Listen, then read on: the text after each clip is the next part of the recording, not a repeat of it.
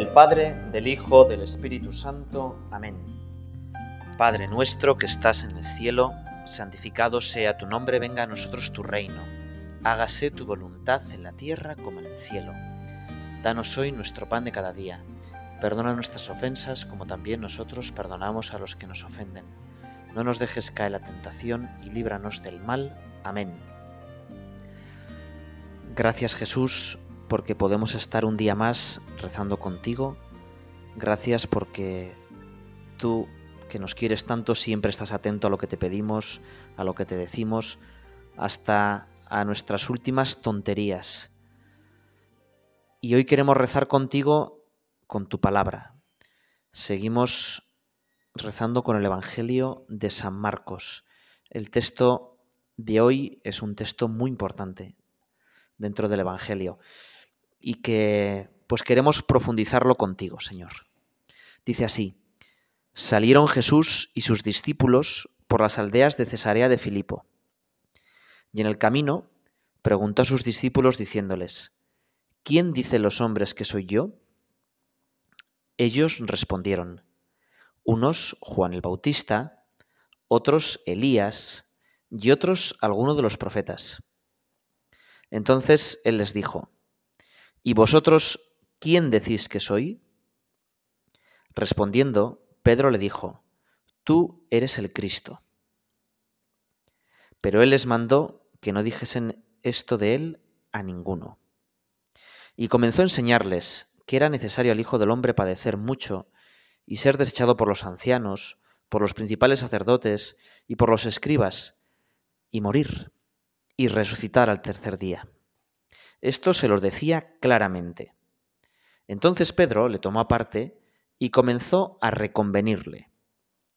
Pero él, volviéndose y mirando a los discípulos, reprendió a Pedro diciendo, Quítate de mi vista, Satanás, porque tú no ves las cosas como Dios, sino como los hombres.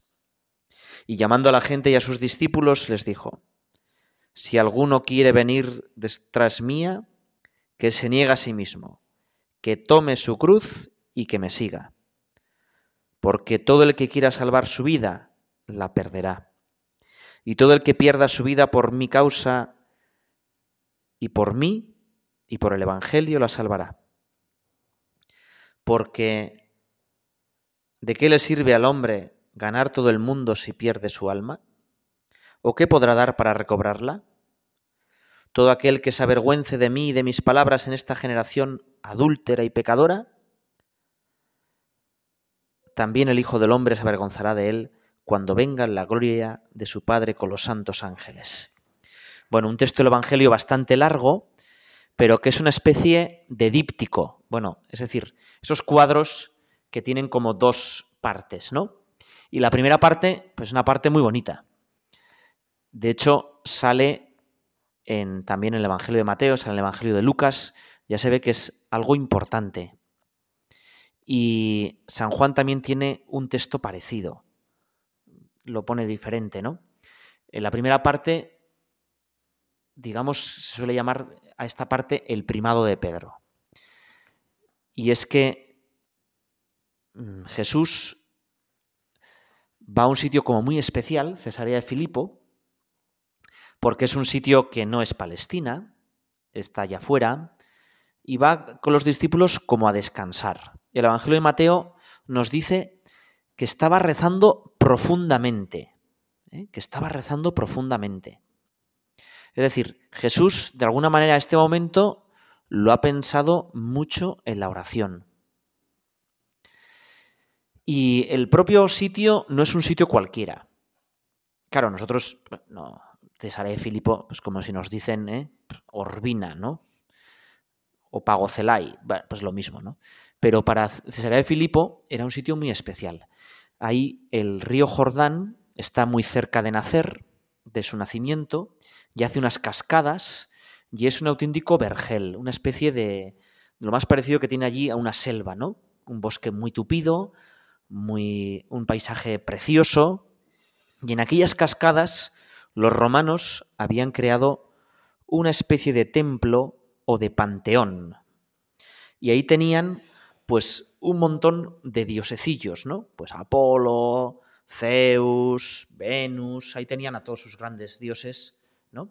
Y precisamente en esas cascadas, teniendo como fondo a los dioses falsos, aquellos, a los dioses de los romanos y otros que habían metido, seguramente tendrían también ahí a Mitra y a Osiris y tal, Jesús les pregunta a sus discípulos, oye, ¿quién dice la gente que soy yo?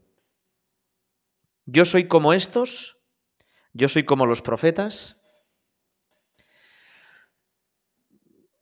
Claro, es una especie de quién es quién, ¿no? El Jesús lo que quiere es que los apóstoles se decidan. Y también, fíjate que también Jesús hoy nos dice a cada uno de nosotros, bueno, ¿y tú? Delante de los dioses falsos, nosotros en ese, ahí, en, en esas cascadas del Jordán, si hoy habría un panteón, ¿qué dioses pondríamos? Hombre, pues pondríamos el dios placer, ¿eh? el dios comodidad, el dios dinero, el dios poder. Otros pondrían, bueno, pues el dios a mí no me compliques la vida, ¿eh? el dios libertad, voy a hacer lo que me dé la gana. Bueno, y ante esos dioses, también Jesús nos pregunta a cada uno de nosotros, bueno, ¿y tú quién dices que soy yo? Mm, los apóstoles nos dicen quién, pues empiezan a decir, hombre, Juan Bautista, un gran profeta, Elías, fíjate, Elías, ¿no? Un profeta redimido, eso ya es mucho, ¿no? Alguno de los profetas, pero Pedro es el que acierta. Se les a los demás y les dice, tú eres el Cristo. Cristo, que es una palabra eh, griega, traducción de Mesías, tú eres el Mesías, tú eres el que esperábamos. Tú eres Mesías y Cristo, es traducción en castellano diríamos ungido, untado. Los judíos aquellos que tenían una especial relación con Dios les untaban con aceite la cabeza. Claro, el aceite, fíjate que el aceite antes se utilizaba pues para curar enfermedades. ¿eh? Bueno, en la piel, cuando no sabían que había una herida o una quemadura, se echaba aceite. También los deportistas se les fortalecía con aceite, iban untados de aceite al combate. ¿no? Las chicas y, y también los hombres se echaban aceite como cosmético al pelo. ¿eh? Y a la cara también. Y bueno, no sé, culinariamente yo soy muy malo, pero el aceite, un buen aceite de oliva, mejora casi cualquier plato, ¿verdad? Una ensalada sin aceite. Yo no sé cómo hacer las ensaladas en esos sitios que no tienen aceite, ¿no? Con. Bueno, pues claro, es que eso no es ensalada ni nada, ¿no?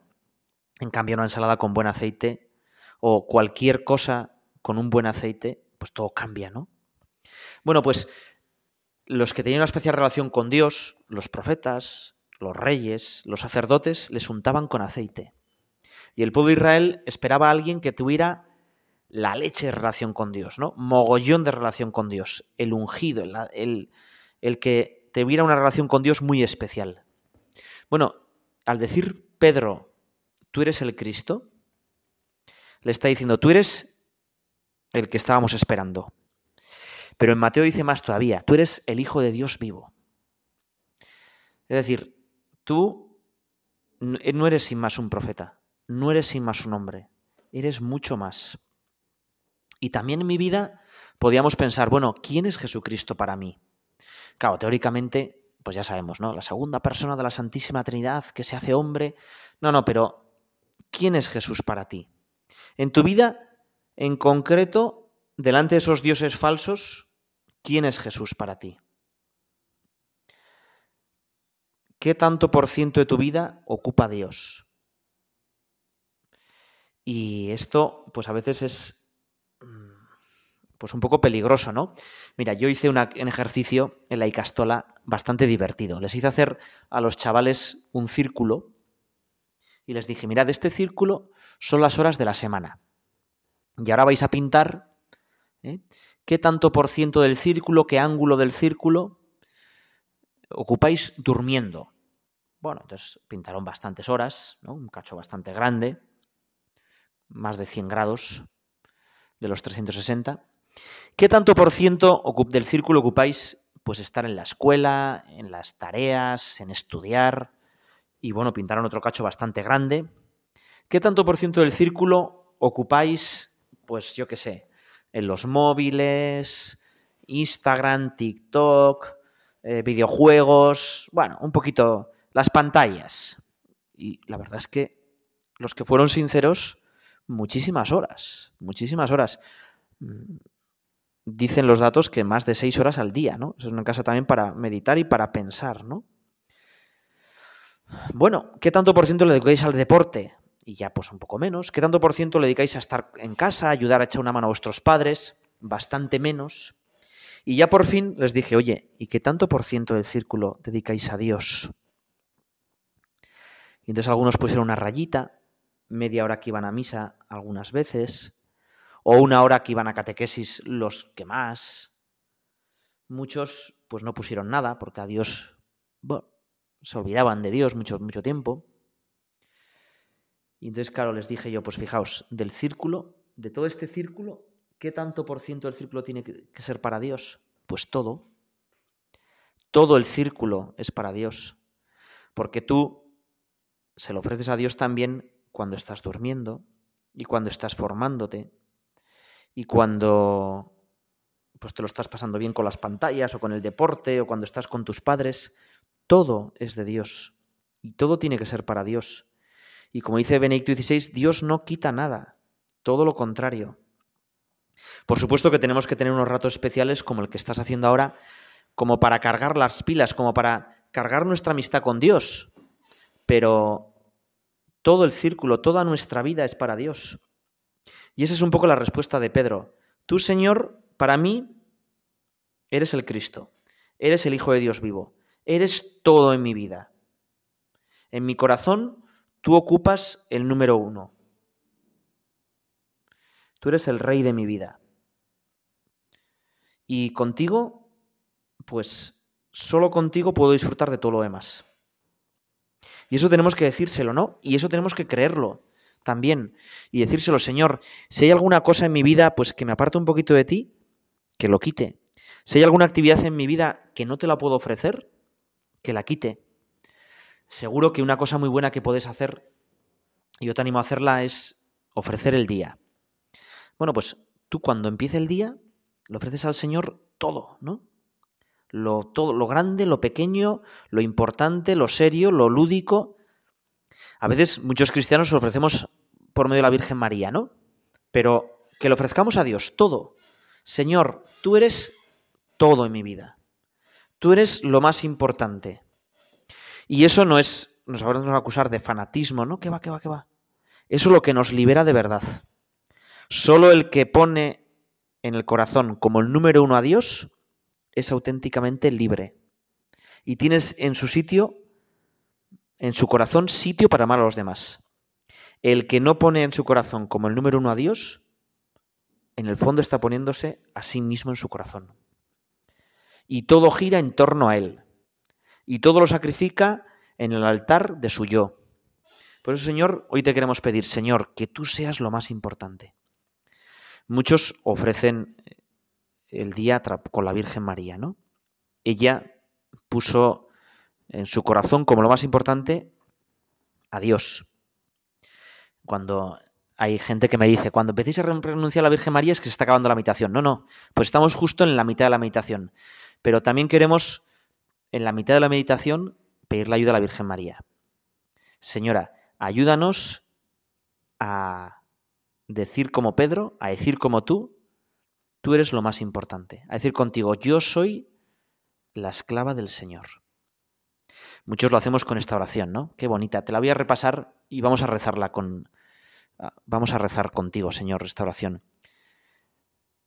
Oh Señora mía, oh Madre mía, yo me ofrezco del todo a ti, y en proa de mi filial afecto te consagro en este día mis ojos, mis oídos, mi lengua, mi corazón, en una palabra todo mi ser.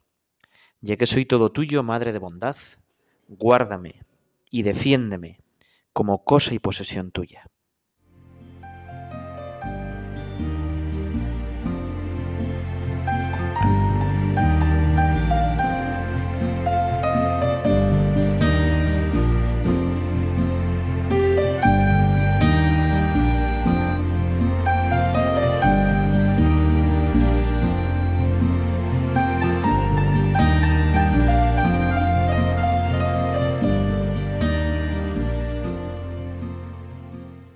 Esta segunda parte de esta meditación católica que estás escuchando, quiero hablarte de Pedro, de Simón, hijo de Jonás, al que Jesús, precisamente en este pasaje, le cambia el nombre.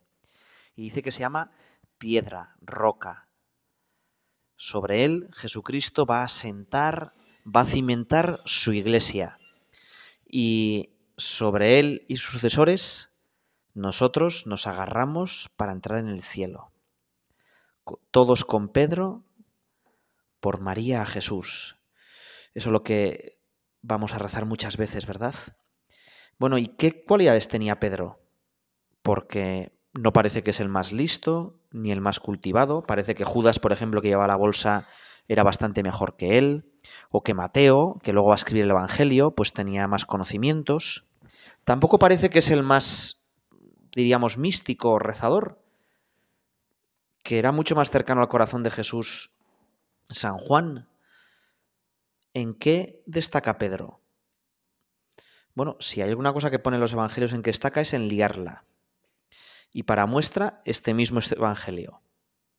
Jesús le ha dicho que es la roca, le ha dicho que sobre él va a edificar la iglesia, le da la primacía sobre los apóstoles y, como solemos decir, Pedro se lo cree. Se le sube a la cabeza y cuando Jesús empieza a explicar qué es eso de ser el Mesías, el Cristo, que tenía que morir, que tenía que sufrir por los pecados, Pedro dice, oye, no, no, no, vamos a ver, Jesús, creo que te has equivocado. Y se lo lleva aparte y le empieza a reconvenir. Fíjate qué cara tiene Pedro, ¿no? En el fondo le está diciendo a Jesús, oye, mira, eh, déjame la iglesia a mí, ya la dirijo yo, que yo sé más que tú. Y entonces Jesús le dice algo muy fuerte. Quítate de mi vista, Satanás. Tú piensas como los hombres, no como Dios. Claro, le dice algo muy fuerte, ¿no? La lía, pero bien. Y si seguimos un poco adelante en el Evangelio, más momentos que la lía. Ante una porterilla, ante nada de dificultad, va y Pedro niega tres veces. Más todavía, cuando ya ha resucitado Jesús y le ha confirmado en su primado y ante una tontería, va Pedro y por un postureo, por aparentar ante los que eran más judaizantes, va Pedro y otra vez, pues no tiene que hacer lo que, lo que debe y se aparta de los gentiles. Y entonces Pedro Pablo le tiene que echar la bronca. Y dice la tradición que cuando llega la persecución de Nerón, Pedro se escapa de Roma y Jesús se le tiene que aparecer y le dice Jesús a Pedro a Jesús, ¿Cuo vadis? ¿A dónde vas? Y le dice Jesús, a morir otra vez a Roma.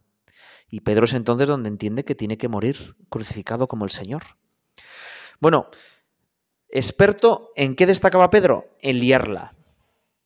Y dices, bueno, entonces, ¿por qué le elige Jesús? Porque Jesús ve sobre todo el corazón de Pedro. Y sabe que es experto en liarla, pero es profundamente humilde. La roca sobre la que se va a sentar la iglesia no es el hacer todo bien, no es el tener muchos conocimientos ni grandes métodos. Tampoco ni siquiera es, eh, bueno, pues tener muchísimo, mm, pues trato con el Señor, aunque eso también es importante, como vamos a ver luego, porque de ahí nace lo que vamos a decir. La roca sobre la que se asienta la iglesia es la humildad. La humildad de María con la que hemos acabado la primera parte, y la humildad de Pedro. Y yo sí quisiera pedirle al Señor que me diera esa humildad de Pedro. ¿eh?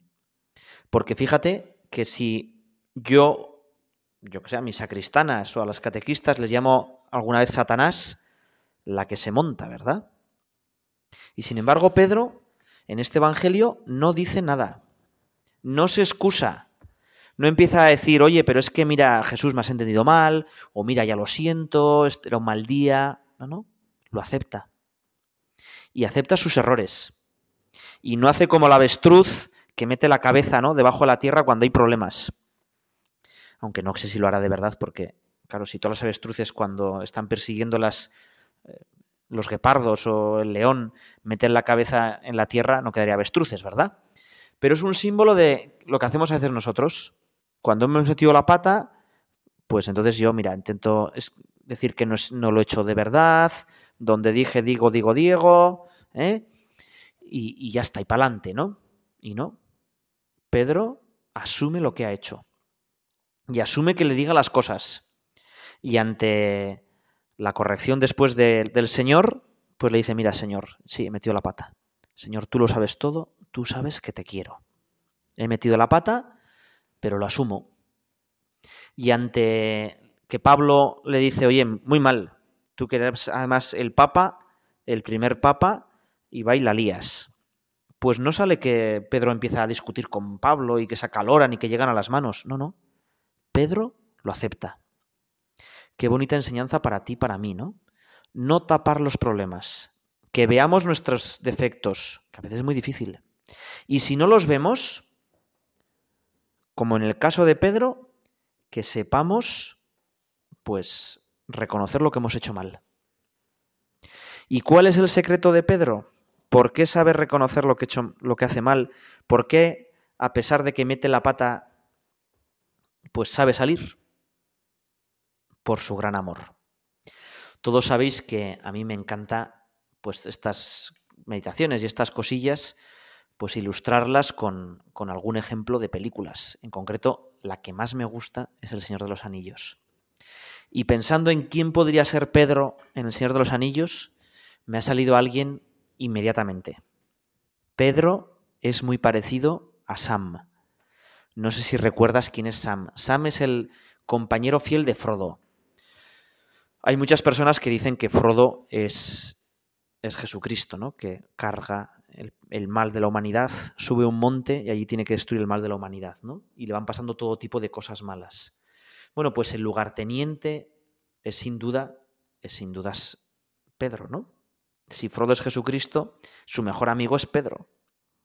Y hay una escena que te la voy a poner ahora mismo, en la que Frodo tiene que tomar una decisión difícil tiene que renunciar a los poderosos, a los fuertes de sus amigos, Boromir, Aragorn, Legolas, Gimli, ¿no? Los que podrían ellos casi acabar ellos solos con un ejército y partir solo para destruir el mal, para que ese mal no les tiente a sus poderosos. Y lo acepta, acepta la soledad, acepta ese sacrificio. Y Sam no lo entiende, y Sam tantas veces como Pedro no le entiende. Y entonces ya Frodo se está yendo solo, Frodo se embarca y entonces es cuando Sam, su amor hace que a pesar de que le ha dejado solo a Frodo, le siga. ¿eh? Te voy a poner la escena y luego la comentamos porque además es una escena que se parece mucho a otro episodio de Pedro, Pedro andando sobre las aguas. Ya Frodo está embarcándose y Sam llega gritando. ¡Frodo! ¡Señor Frodo! No, Sam. ¡Vuelve, Sam! ¡Partiré a Mordor yo solo! ¡Claro que irá! ¡Y yo iré con usted! ¡No sabes nadar! ¡Sam! Y entonces, como Sam no sabe nadar, empieza a hundirse, igual que Pedro en las aguas. Y a veces también nos pasa eso, ¿no? Pues metemos la pata y nos hundimos. Pero en esta escena, como en la escena de las aguas, aparece la mano de Frodo. Jesucristo nos saca. Solo tenemos que ser humildes, quererle a Jesucristo y que Él nos rescate.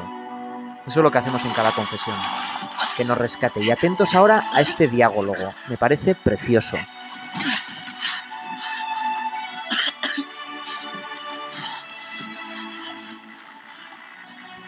Hizo una promesa, señor Frodo. Una promesa. No le abandones, Sam Sagacianji. Y no pienso hacerlo. No pienso hacerlo. Sam. hice una promesa, no la abandones, ¿no? Bueno, qué bonito es que nosotros también mm, pudiéramos decir eso, ¿no? Eh, con Pedro, con todos los santos, decirle, Señor, yo no quiero abandonarte. ¿Y hacia dónde vamos? ¿Hacia dónde van Frodo y Sam? A Mordor, a sufrir por los demás, a la cruz. Y así es como acaba este Evangelio.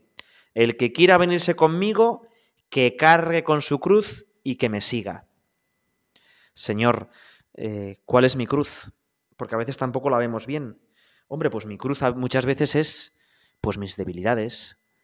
Mi cruz es a veces las cosas que no me salen bien. Mi cruz es pues que no consigo quererte, que no consigo amarte como me gustaría. Cuentan, esta es una anécdota muy famosa, ¿no? De San Jerónimo, que era una persona muy santa, que se había colocado en Belén para traducir la Biblia, hacía grandísimas penitencias, siempre se suele presentar pues de rodillas rezando. En mi parroquia suele tener un libro que pone omni momento mori memento, en todo tiempo recuerda que vas a morir.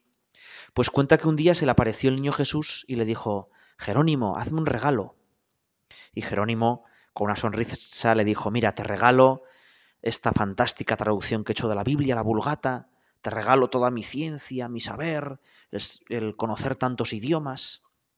Y el niño se rió y le dijo, Jerónimo, pero eso no me gusta de regalo, quiero algo más tuyo.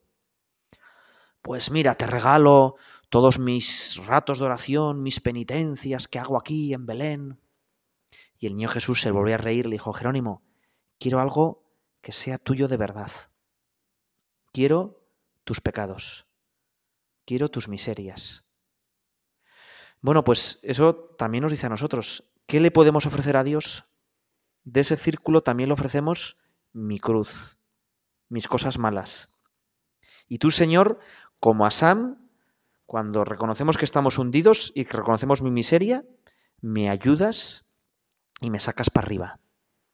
Y por eso hoy podemos pensar, Señor, yo contigo, donde sea.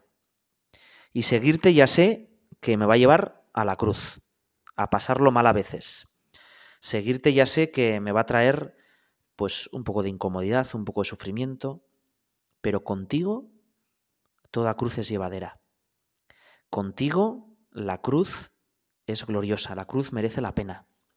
Eso precisamente nos decía el Papa Francisco, y no en cualquier momento. ¿eh? Lo dice el primer día de su inicio como Papa. ¿eh? Nos dice, los cristianos tenemos siempre que volver una y otra vez a ser instruidos por Jesús, como lo hizo con Pedro. Para que seamos conscientes de que el camino, a lo largo de todas las generaciones, no es el camino de la gloria, ni el del poder terrenal, sino el camino de la cruz. Y el Señor va delante de nosotros, nos guía por ese camino. En ella está nuestra alegría. En la cruz nuestra fecundidad. Lo sabemos por experiencia propia. Cuando la cruz no es con Jesús, ni es fecunda, ni nos alegra. Cuando caminamos sin la cruz, cuando edificamos sin la cruz, cuando confesamos un Cristo sin la cruz, no somos discípulos del Señor, somos mundanos. Podemos ser obispos, sacerdotes, cardenales, papas, pero no discípulos del Señor. Bueno, pues vamos a pedirle al Señor que nos metamos en su barca, el que nos saque del fondo de nuestras miserias, de nuestros pecados, que nos metamos en su barca y con él vayamos a Mordor a sufrir, a la cruz, pero una cruz alegre, porque estarás tú, Señor. Es lo que te dijo la Virgen María, ya lo hemos recordado antes, ¿verdad? A ella nos confiamos. Ella sí que te quiso todavía más que Pedro, ¿verdad? Todavía mucho más que, que San Afrodo. Ella es la que te quiso con un amor materno, tierno. En ella ponemos toda nuestra esperanza y nuestra vida. Dios te salve María, llena eres de gracia, el Señor es contigo. Bendita tú eres entre todas las mujeres, y bendito es el fruto de tu vientre Jesús. Santa María, Madre de Dios, ruega por nosotros pecadores, ahora y en la hora de nuestra muerte. Amén.